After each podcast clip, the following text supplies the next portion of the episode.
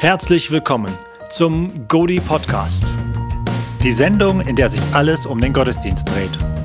Uns geht es hier vor allem um relevante und biblische Gottesdienste. Mein Name ist Helmut Schröder und ich bin Johannes Schröder. Zwei Brüder, ein Thema. Heute sprechen wir mit Professor Dr. Christoph Stenschke. Christoph ist Dozent an der BTA, der Biblisch-Theologischen Akademie in Wiedenest. Und außerdem Professor an der UNISA und in Wiedenest wiederum sehr engagiert im akademischen Aufbauprogramm. Herzlich willkommen, Christoph. Ja, vielen Dank. Danke. Schön euch zu sehen, schön mit euch zu sprechen. Ja, freut uns doch ganz meinerseits. Schön, dass wir das jetzt hier auf diese Weise vorsetzen können. Wir hatten uns ja vor kurzem erst in der Konferenz gesehen. Und da habe ich dir die Frage gestellt, würdest du bereit sein, mit uns über äh, das Thema Gottesdienst zu sprechen? Und äh, danke, dass du zugesagt hast. Ich freue mich ja, schon auf gerne. das, was jetzt kommt. Gerne. Und äh, wie schon leicht vorgewarnt, wollen wir gleich mit einer äh, direkten Frage beginnen. Äh, mit deinem Schwerpunkt als Neutestamentler ist das Thema des Gottesdienstes ja etwas, was dich sehr auch berührt in deiner Thematik. Und deswegen gleich mal die Frage deiner Meinung nach, wann ist ein Gottesdienst ein guter Gottesdienst?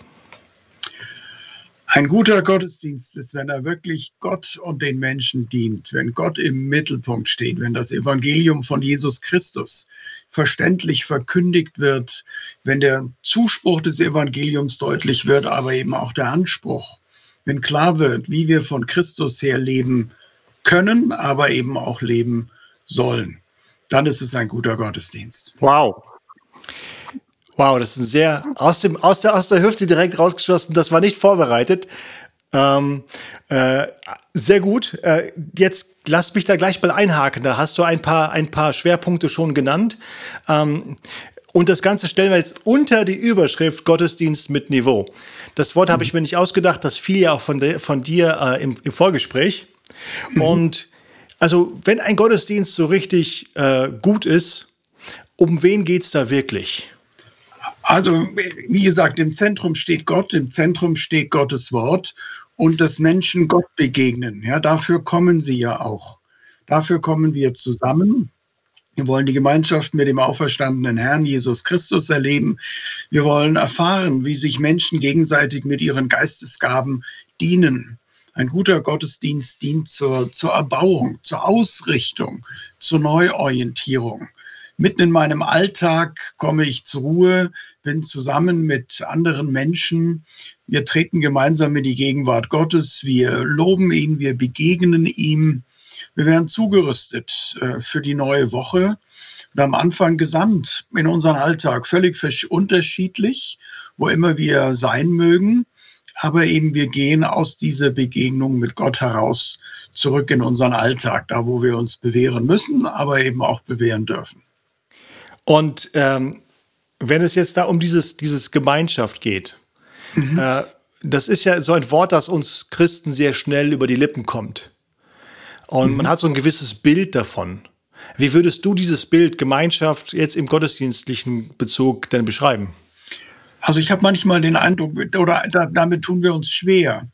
Ja, es ist manchmal, als kommen jetzt laute Individuen in den Gottesdienst, in den gemeinsamen Gottesdienst und jeder bleibt irgendwie bei sich. Das ist ja richtig. Zunächst einmal höre ich auch das Wort für mich, werde selber herausgefordert, bin selber auch gefragt. Ja, ich gehe nicht in der, in der Menge auf. Ich bleibe ja als Individuum dort erhalten und gleichzeitig bin ich aber auch Teil von etwas Größerem, Teil einer Gemeinschaft. Das beginnt ja schon, wie ich vor dem Gottesdienst auf Menschen zugehe, wie ich sie begrüße, wie ich mich auf sie einlasse, wie ich mit ihnen singe. Ob das jetzt 100 Prozent meine Lieder sind oder nicht, spielt da gar keine Rolle. Wie wir gemeinsam unseren christlichen Glauben bekennen, gemeinsam ein Psalm beten, wie wir gemeinsam ein Vater unser sprechen, letztendlich auch gemeinsam auf Gottes Wort hören, wie wir nach dem Gottesdienst aufeinander zugehen, über das Gehörte sprechen, einander Anteil geben an unserem Leben, Anteil nehmen.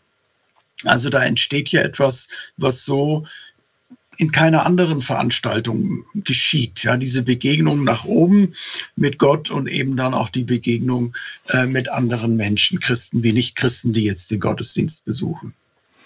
Also wenn ich das zusammenfassen kann, ein Gottesdienst mit Niveau ist ein Gottesdienst, wo Menschen hinkommen, nicht für sich, sondern um sich den anderen mitzuteilen und den anderen auch anzunehmen, zu sehen, quasi das Interesse am anderen zum Ausdruck zu bringen? Also es ist, also es ist, es ist sicher beides. Ja. Hm. Ich, ich komme, ich, ich will mich einbringen, ich will natürlich auch empfangen in der Begegnung mit Gott und ich will und ich darf auch empfangen in der Begegnung mit, mit meinen Mitmenschen, mit den Mitchristen, aber ich komme eben auch für die anderen. Womit kann ich ihnen dienen? Durch meinen Gruß, durch einen freundlichen Blick, durch ein Gespräch, durch eine Ermutigung. Wie kann ich mich dort einsetzen? Und das wäre mir auch wichtig in der Gestaltung eines Gottesdienstes. Das ist nicht die, nicht die One-Man-Show, vielleicht auch nicht 20 Leute, die ein perfektes Bühnenprogramm einstudieren und, und ablaufen lassen.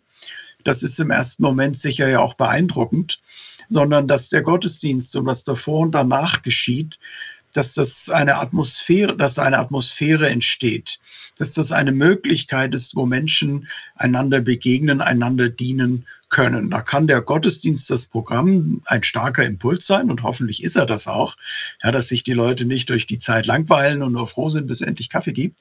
Dann geht auch was schief.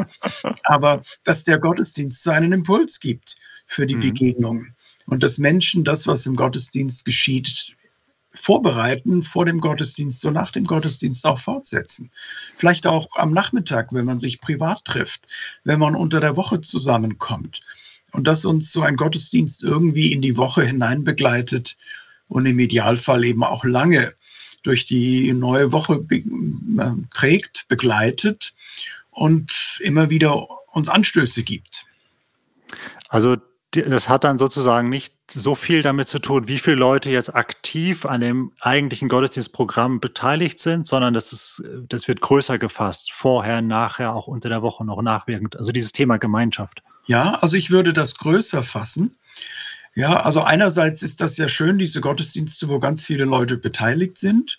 Im Idealfall auch ihre Gaben unterschiedlich einbringen.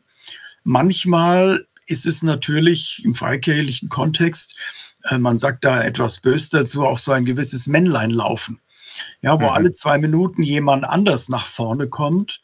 Das kann auch, wenn das schlecht gemacht ist, eine unglaubliche Unruhe in so einen Gottesdienst bringen.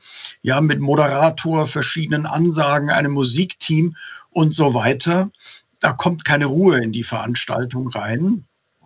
Und ich bin auch manchmal, wenn ich irgendwo zu einem Gottesdienst eingeladen werde, ja, und dann ist man so im Vorfeld in der gemeinsamen Gottesdienstplanung, da stehen dann 15 oder 20 Namen im E-Mail-Verteiler. Mhm. Und einerseits freue ich mich, ja, dass so viele Leute sich in irgendeiner Form an diesem Gottesdienst beteiligen und mitdenken. Aber manchmal bindet es auch einfach viele Kräfte. Es erfordert viele Absprachen. Und wenn man nicht aufpasst, bringt das eine, auch eine Unruhe rein. Und je mehr Leute beteiligt sind, desto schwieriger ist es dann natürlich auch so ein Gottesdienst irgendwie mit einem erkennbaren roten Faden äh, auch, ja, sagen wir mal, zu planen und dann auch durchzuführen. Das bedarf dann viel Kommunikation. Also steht bei einer Spannung zwischen viele Köche verderben den Brei und wo viele Ratgeber sind, ist Weisheit. Ja, also das, das, das trifft es gut. Ja. Also wer immer den Gottesdienst plant, moderiert, leitet, muss da auch abwägen. Ja, und manchmal sind es tatsächlich die vielen Ratgeber und ein Gottesdienst lebt genau von dieser Vielfalt. Mhm. Und manchmal ist es dann tatsächlich die Konzentration auf ein, zwei, drei Leute, die das sehr überlegt machen und irgendwie in so eine Veranstaltung auch Ruhe und einen erkennbaren roten Faden reinbringen. Und das Gottesdienstverständnis, das du jetzt dargelegt hast, nimmt ja jeden Einzelnen in die Pflicht, der sich als Christ in der Gemeinschaft versteht und sagt, ich komme jetzt in diese Gemeinschaft hinein, um etwas beizutragen. Und ich weiß auch, was dieser Beitrag ist. Das ist ja schon mal ein sehr, sehr nobles und hohes Ideal. Vielleicht mal so ein Blick in die Realität, die du so wahrnimmst. Was ist da noch zu tun? Ist das schon da oder kennst du das?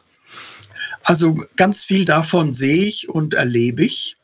Ja, vielleicht nicht in spektakulärer Weise, aber wenn ich sehe, wie sich Menschen vor dem Gottesdienst begegnen, wie hm. sie nach einem Gottesdienst aufeinander zugehen, da passiert, glaube ich, ganz viel von dem, was ich sage.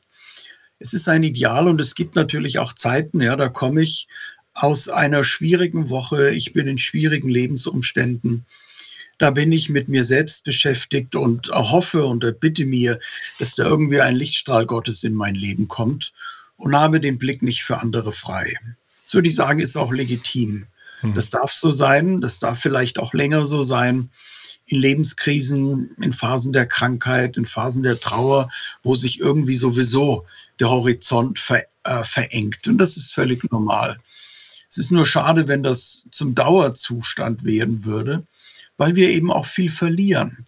Ja, wenn wir das ernst nehmen in Römer 12, dass Christen aufgefordert sind, einander zu dienen, mit den Gaben, die sie empfangen haben, dann fehlt etwas, wenn das nicht geschieht. Klar, man darf das nicht auf den Gottesdienst reduzieren, da gibt es genügend andere Settings und Möglichkeiten. Aber wenn Menschen sich da auf Dauer entziehen, weil sie nicht können, schlimmstenfalls, weil sie das auch gar nicht wollen, dann fehlt der Gemeinde was. Das ist auf Dauer nicht gut. Wir müssen Formate finden, ja, sei es nun in der Veranstaltung oder überhaupt in unserem Gemeindeleben, wo solche Räume sind, dass das geschieht. Dass Menschen, die begabt sind, auch für andere das einbringen können.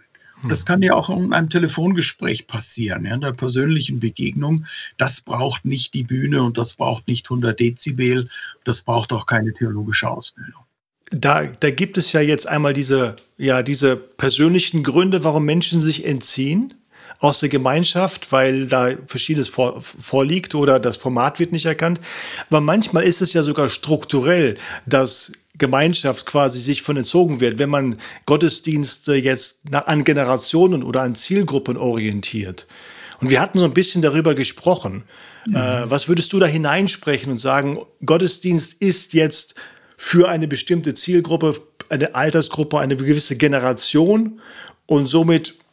Trennen wir das an diesem, was ist ja, was ja auch gängige Praxis in manchen Gegenden, äh, Bereichen ist. Was ist deine Perspektive? Also zu einem gewissen Maß finde ich das legitim. Ja, dass sich auch mal die jungen Leute treffen, durchaus auch mit ihren speziellen Themen. Da darf auch ein anderer Stil sein, da darf auch gerne eine andere Musik sein. Und genauso ist es legitim, wenn sich eben auch mal die älteren Geschwister treffen, die Dinge in einer anderen Sprache vielleicht zum Ausdruck bringen, die auch andere Lebensthemen haben, ähm, an, was anderes mitbringen und das auch anders feiern wollen.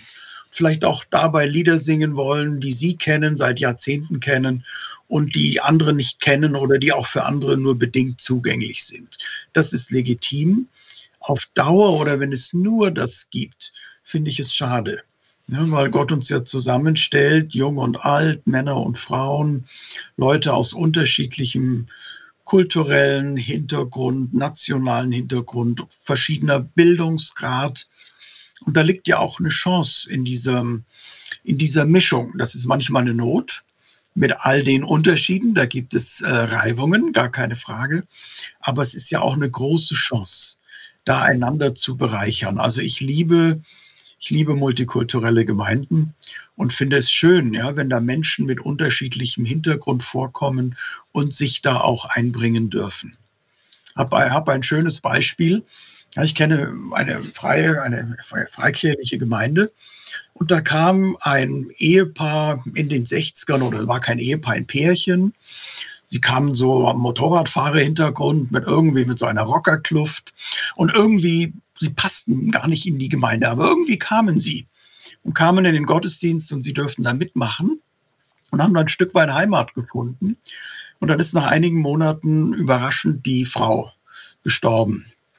Und wir wissen ja in etwa, wie das gut freikirchlich äh, gesagt wird. Der der Gemeinde ist bekannt zu geben, dass der Allmächtige am vergangenen Dienstag gegen 17 Uhr unsere Schwertschwester Hertha sonst was, nicht in die ewigen Jagdgründe, aber in sein ewiges Reich gerufen hat. Irgend so. Ja, und in dieser Gemeinde, alles darf ja etwas lustig sein, ja, in dieser Gemeinde wollte der Mann das selber ansagen. Und dann kam der in den Gottesdienst mit einem dicken Strauß Rosen und hat die Rosen dann im Gottesdienst verteilt und sagt, das ist ein letzter Gruß von der Rita für euch. Hm. Sie ist immer gern hier gewesen. Und das, das wollte ich euch jetzt einfach von ihr sagen. Und es ist jetzt alles gut. Jawohl. wunderbar, ja, wenn das möglich ist. Wenn jemand, der gar nicht den richtigen Jargon kennt, die feierliche Sprache kennt, wenn sich der das so überlegt, wenn dafür in einer Gemeinde Raum ist. Also das hat mir unglaublich gut gefallen, ja. Ja, das macht das Ganze lebensnah und äh, erklärt so ein bisschen, äh, worüber das dabei geht. Und äh, gerade diese Offenheit für die Andersartigkeit. Ähm, geht auch darum, dass man weiß, wer, mit wem man es im Gottesdienst zu tun hat, nicht wahr? Äh, und die wahr, wahrzunehmen, was es eigentlich äh, äh, vorgeht in den Menschen. Also da gibt es, finde ich, zwei Rezepte. Das eine ist relativ leicht. Mhm. Ich versuche als Verkündiger ich sollte das vielleicht als Moderator auch tun, vor dem Gottesdienst die Leute zu begrüßen. Ich weiß, wer da ist. Und wenn Menschen kommen, die ich nicht kenne, finde ich oft ja schnell raus durch eine freundliche Begrüßung, äh, wer ist da eigentlich? Wer sitzt da? Wer kommt da heute Morgen? Also das ist relativ leicht. Das andere, das habe ich als Pastor versucht.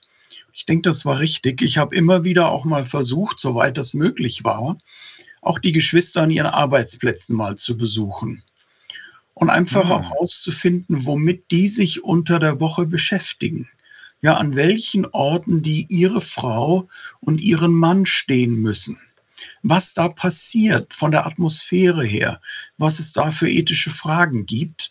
Sonst äh, beantworte ich in einer Predigt meine Fragen, die vielleicht außer mir gar niemand stellt. Ja. Ja, und ich kenne eben nur mein eigenes Leben mit all seinen Herausforderungen, aber ich weiß gar nicht, was die Leute, die da sitzen und für die ich den Gottesdienst vorbereite oder für die ich die Predigt halte, was die eigentlich beschäftigt. Also man sagt ja manchmal, dass auch für die Seelsorge, ja, wer auf der Kanzel steht, sollte auch unter der Kanzel stehen, sollte also auch den Menschen persönlich begegnen und sollte wissen, was beschäftigt denn die Leute? Das ist interessant, die, diese Begrüßung vor dem Gottesdienst. Äh, ich sehe die Praxis oft so, dass man vor dem Gottesdienst gerade als Prediger oder Moderator noch sehr viel mit organisatorischem zu tun hat. Und dann gibt es vielleicht auch einen Gebetskreis für den Gottesdienst selber. Und äh, mit den Besuchern des Gottesdienstes kommt man nicht so in intensiven Kontakt. Also da ist auf der einen Seite, auf der einen Seite ist vielleicht dieses in manchen Landeskirchen üblicher, der Pfarrer ist in der Sakristei, zieht sich dort um in seinen Talar, zieht seinen Talar an. Manchmal ist in dieser Sakristei ja auch noch ein kleiner Altar, wo der Pastor, die Pastorin dann betet, im Idealfall sich auch wirklich sammelt und dann sozusagen aus der Ruhe vor Gott, vor die versammelte Gemeinde tritt das hat sicher auch etwas. Ja, wenn ich da eine halbe Stunde vorher an der Tür stehe und die Leute begrüße und wie du schön sagst, ja, man noch alle möglichen Zettelchen zugesteckt bekommt im letzten Moment, was man noch ankündigen soll und so weiter und man nicht bis zur kurz vor zehn nicht weiß, kommen die Musiker und so weiter. Das ist natürlich mit einer gewissen Unruhe verbunden. Da muss ich dann versuchen, als Verkündiger vielleicht während der ersten Lieder irgendwie auch noch mal ganz zur Ruhe zu kommen, soweit das geht. Als Moderator ist es dann vielleicht ein kalter Start. Also es hat beides seine Vor- und Nachteile. Muss man vielleicht auch sehen, was zu der eigenen Person passt. Vielleicht könnte ja auch sogar jemand anders die Leute begrüßen und mir kurz vor dem Gottesdienst einfach sagen, wir haben Besucher aus anderen mhm. Gemeinden oder hier sind Leute das allererste Mal da. Hier sind Leute aus unserer Nachbarschaft gekommen, die waren neulich bei unserem Hoffest und wollen jetzt mal einen Gottesdienst miterleben. Dann kann ich mich auch auf die Besucher einstellen. Ne? Das ist auf jeden Fall ein, ein, guter Impuls, mal darüber nachzudenken, wie mein Gottesdienst vorher aussieht oder meine Vorbereitung als Teilnehmender oder als Leiter in, einer, in einem Gottesdienst. Und was für ein Gewinn habe ich da? Ich, in, manchen, in manchen Traditionen sitzen ja Leiter da oder auch Prediger dann vor der Versammlung. Vielleicht ist das ja auch eine Alternative. Man sieht ja die Leute dann, während man wartet, bis man selber an die Kanzel darf. Ähm, wenn man sie dann alle entsprechend erkennt, ja, eine gute Gleitsichtbrille hat. Äh, aber wenn man Leute nicht kennt, ja, weiß man halt auch nicht, wer es ist. Ja. Das stimmt, mhm. ja. Das ist mit, Beschränk mit Einschränkungen behaftet. Ich würde gerne noch zu einem Thema kommen. Du hattest erwähnt, es ist wichtig, den, den Alltag der Leute, der, der Leute, der Besucher im Blick zu haben, sie auch dort zu besuchen sogar. Und, äh, und äh, am Ende des Gottesdienstes finden wir oft eine Art Segen oder Abschied, der die Leute ja dann wieder in den Alltag entsendet. Ähm, wie wichtig ist das als Teil vom Gottesdienst? Also ich, ich finde das wichtig, die Menschen einerseits am Anfang eines Gottesdienstes abzuholen. Ja, sie kommen aus ihrem Alltag. Ich weiß auch gar nicht, was bei denen an diesem Morgen schon war, ob das harmonisch war, ob das Stress war. Was bringen sie so mit? Dass ich sie da irgendwie abhole. Im Idealfall, dass es mir gelingt, sie als Moderator mit in die Gegenwart Gottes zu bringen. Dass sie loslassen können, ja, was sie, was sie belastet, dass sie sich einfach öffnen können, dass sie hören können und dann sind wir so in dieser Gemeinschaft zusammen im Kollektiv. Ich habe das ja vorhin geschildert. Und jetzt am, am Ende des Gottesdienstes will ich sie dann auch wieder entlassen, sozusagen aus dieser Gemeinschaft. Und soweit ich das kann, ihnen den Weg auch wieder bahnen in ihren Alltag. wir gehen jetzt wieder auseinander in der Gewissheit, so wie der Auferstandene unter uns war, jetzt im Gottesdienst, geht er mit einem jeden von uns und dass so am Ende des Gottesdienstes auch so ein Wort der, der Sendung steht. Ich greife da gerne äh, einen Gedanken aus der Predigt auf oder auch mal aus einem Lied. Also jetzt nicht nochmal etwas völlig Neues inhaltlich, nochmal etwas aufgreifen und das dann zuspitzen. Und dann verabschiede ich die Leute mit einem Segen und dann wünsche ich ihnen einen guten Nachhauseweg, eine gute Woche irgendwie. Also ich hole sie ab wir gehen dieses Stück, diese, oder dieses Stück, diese, diese Zeit miteinander, gehen in die Gegenwart Gottes und gehen dann auch wieder auseinander und dann geht jeder wieder seines Weges. Also so Gottesdienste zwischen Sammlung und Sendung. Hm. Danke, Christoph. Ähm, Johannes, war das noch eine Frage? Ja, wenn ich die noch einbringen darf, das ja. äh, äh ist, äh, wir, wir, sprechen ja jetzt so über so Idealbilder ja. die man dann auf seine eigene Gottesdienstpraxis oder auch Leitungspraxis anwenden kann. Und ich glaube, darum geht es ja auch wirklich, einfach mal zu zeigen, äh, wie man auch noch weiterdenken kann. Und, und äh, danke auch, dass du das wieder ins Praktische zurückbringst. Und das äh, eine, eine Sache, die, ein, oder ein Wort oder ein Stichwort, das auch noch gefallen ist in, unser, in unserem Vorgespräch. Du hattest erwähnt, ähm, das Thema Exzellenz im Gottesdienst und der Fokus auf exzellenten Gottesdienst ist nicht das unbedingt ähm, das, was du mit einem Gottesdienst mit Niveau verstehst. Also du, du siehst da doch einen Unterschied äh, in, in der Begrifflichkeit. Vielleicht willst du noch ein bisschen dazu was äh, äh, äh mitteilen. Also ein, ein, ein guter Gottesdienst ist das wirklich geistlich, was rüberkommt, ja, das geistlich, was passiert. Dass Menschen mit ihrem Leben vor Gott stehen dass sich über ihnen der Himmel öffnet. Und dass zu dem, was wir als Menschen uns selbst und einander geben können, dass da dieses Entscheidende von Gott dazukommt. Das kann man letztendlich nicht machen. Ja, das kann man, das kann man nur demütig äh, erbitten. Ja, das ist ja nicht, dass ich wie mit so einer Brechstange in einen Steinbruch gehe und mir jetzt so ein Stück Gottesbegegnung oder Segen da raushaue. Das geht nicht. Letztendlich kann man das nur erbeten. Man kann einen Rahmen versuchen zu schaffen, dass das geschieht. Ja, und da kann ein Gottesdienst auch sehr stümperhaft sein. Da kann die Musik nicht aufregend sein. Da ist der Prediger vielleicht nicht besonders mitreißend, der Moderator durchschnittlich, aber da kann das passieren. Und andererseits erleben wir ja, ich gucke hin und wieder mal auch so in diese klassischen Fernsehgottesdienste rein, ja, wo man merkt, das ist über Wochen detailliert berichtet, äh, vorbereitet, wunderbare Musik und die Kantorei singt und der Probst predigt und es ist alles perfekt vorbereitet und man guckt sich das an und es bleibt irgendwie steril. Ja, es ist eine gut einstudierte Veranstaltung, das ist auch alles irgendwie schlüssig. Und irgendwie hat man den Eindruck, ja, es war Befriedigung religiöser Bedürfnisse auf hohem Niveau aber ist geistlich wirklich was rübergekommen? Also insofern, ich würde das gar nicht unbedingt an dem Maß der Vorbereitung festmachen. Ich würde es nicht an der Qualität der Musik machen, festmachen. Es gibt die wohlfeile Kanzelrede, die Belanglosigkeiten rhetorisch gewaltig verkündigt. Und es gibt das ganz schlichte, einfache Wort, äh, das dann wirklich auch zu Herzen geht. Also natürlich bemühen wir uns, es ist gar keine Frage. Aber letztendlich sind es nicht diese äußerlichen Dinge. Und vielleicht, wie du vorhin schon sagtest, ist die Gebetsgemeinschaft vor dem Gottesdienst wichtiger als die letzte Generalprobe. Hm. Und hm. den meisten Menschen, ja, so ein Gottesdienst darf nicht schlampig gemacht sein. Aber Menschen vergeben da viel. Die wollen lieber, dass das natürlich und echt rüberkommt, als dass das alles so super durchgestylt ist und dann vielleicht auch steril wirkt. Und mir ist dann lieber, es kommt doch mal jemand vor mit einem Sprachfehler. Ja, jemand, der mal stottert, der bei einer Lesung mal einen Fehler macht, wo was mit meinem Musikstück schief geht. Aber Leute bringen sich ein mit ihren Gaben. Sie haben den Mut. Äh, sie trauen sich. Ich liebe das in einer Stadtmission in Südafrika, in der ich immer wieder gepredigt habe. Da gibt es so eine Rentner-Kombo. Ja, und der Bassist ist also, wohnt im Altenheim.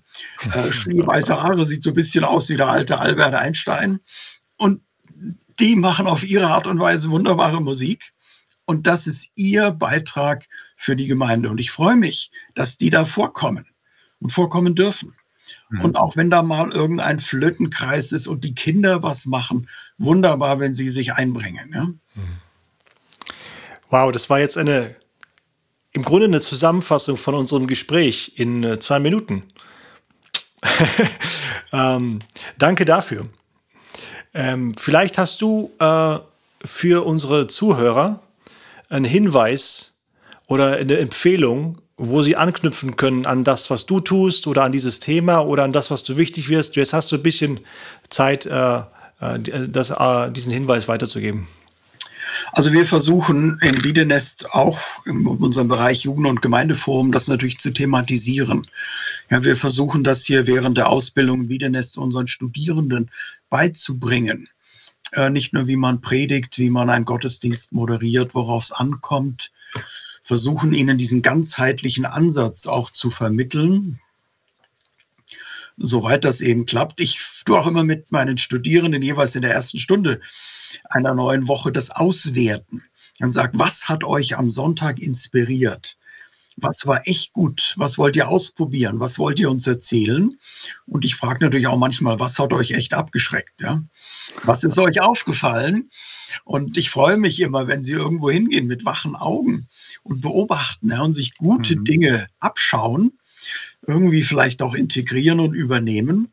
Und wenn sie irgendwas gestört hat, dass sie auch mal fragen, was war es eigentlich? Ja, was hat mich gestört? Wie kann man vielleicht auch den Fehler vermeiden? Wobei ich natürlich auch nicht das Maß aller Dinge bin. Und es ist ja manchmal so, dass mir etwas richtig gut gefällt und jemand anders sagt, ach ja, und umgekehrt. Ja, also ich bin da nicht das Maß aller Dinge. Ja, das, äh, die Ausbildung bei Videonest kann ich aus persönlicher Erf Erfahrung auch nur sehr empfehlen und Dankeschön. die erste Stunde am Anfang einer Woche ist mir auch noch sehr gut in Erinnerung, ja. Dankeschön. Und das, die Arbeit des Gemeindeforums haben wir in der FEG, EFG Niedernberg, wo ich auch leiten darf, äh, auch äh, gespürt und gemerkt, besonders durch das K5-Leitertraining und mhm. auch durch äh, andere, andere Fortbildungsmaßnahmen und Impulse, die, die davon gesandt werden in Richtung Frauenarbeit, Kleingruppenarbeit und so weiter. Von daher. Also das, das ganze Programm ist auf der Homepage ja, www.wiedenest.de. Genau. Sehr zu empfehlen, wer das so nicht kennt, sich das mal anzuschauen und äh, herauszufinden, äh, ob da vielleicht was für den eigenen Kontext ein Mehrwert da ist. Mhm. Ja, danke schön, Christoph, für deine Zeit und für deinen Input. Wertvolle Gedanken, viel, was man ja, jetzt bewegen kann. Gerne. Ich würde euch zum Anf äh, Abschluss noch kurz etwas erzählen, wo etwas grausam schiefgegangen ist, zumindest bei der Predigt. Ja? Oh, das, das ist doch toll. Das ist ein schönes Ende. Das wollen wir hören. Lass uns mit einem Zugunglück beenden. Eine spannende Geschichte aus der Gemeindepraxis. Da sprechen die zwei Frauen miteinander und die eine sagt zu anderen, jetzt ist der Pastor seit zwölf Jahren hier in der Gemeinde und ich weiß immer noch nicht, was der für eine Augenfarbe hat. Dann sagt die andere, ja, siehst du schlecht. Da sagt sie, nee, nee. Es ist immer so, wenn, wenn er betet, hat er die Augen zu, da sehe ich es nicht. Und wenn er dann predigt, dann habe ich die Augen zu, dann sehe ich es auch. Also da ist irgendwas schiefgegangen. okay, also unsere Empfehlung an diesen, an diesen Pastor, diesen Podcast mal zu hören. So Danke, Christoph. Oder an die Leute, etwas früher ins Bett zu gehen am Samstagabend. Das hilft auch. Schön. Alles klar. Ja. Dankeschön. Alles Gute euch, ja? Gottes Segen. Das war das Interview. Und wir hoffen wirklich, dass du gute Impulse für deinen Dienst mitnehmen konntest. Bevor wir uns gleich verabschieden, nehmen wir uns noch kurz die Freiheit, auf unsere anderen Arbeitsbereiche hinzuweisen. Johannes, fang doch du schon mal an. Danke, sehr gern. Ich arbeite als Musiktheologe am Bibelseminar Bonn und leite dort das Institut für Theologie und Musik. Du erfährst mehr darüber, wenn du auf die Webseite gehst www.wortundlobpreis.de. Das ist ein Wort, wortundlobpreis.de. Helmut, ich glaube, du bist auch nicht arbeitslos diese Tage. Das ist wohl wahr. Ich leite die Theologische Fernschule. Dazu gehören die Arbeitsbereiche Bibelfernunterricht, BFU, das International Correspondence Institute, ICI und die biblische Ausbildung am Ort, BAO. Am einfachsten findest du uns über unsere Webseite www.theologischefernschule.de. Das ist zusammengeschrieben www.theologischefernschule.de. Da bleibt uns nur noch zu sagen, danke fürs Zuhören. Gott befohlen. Und bis zum nächsten Mal.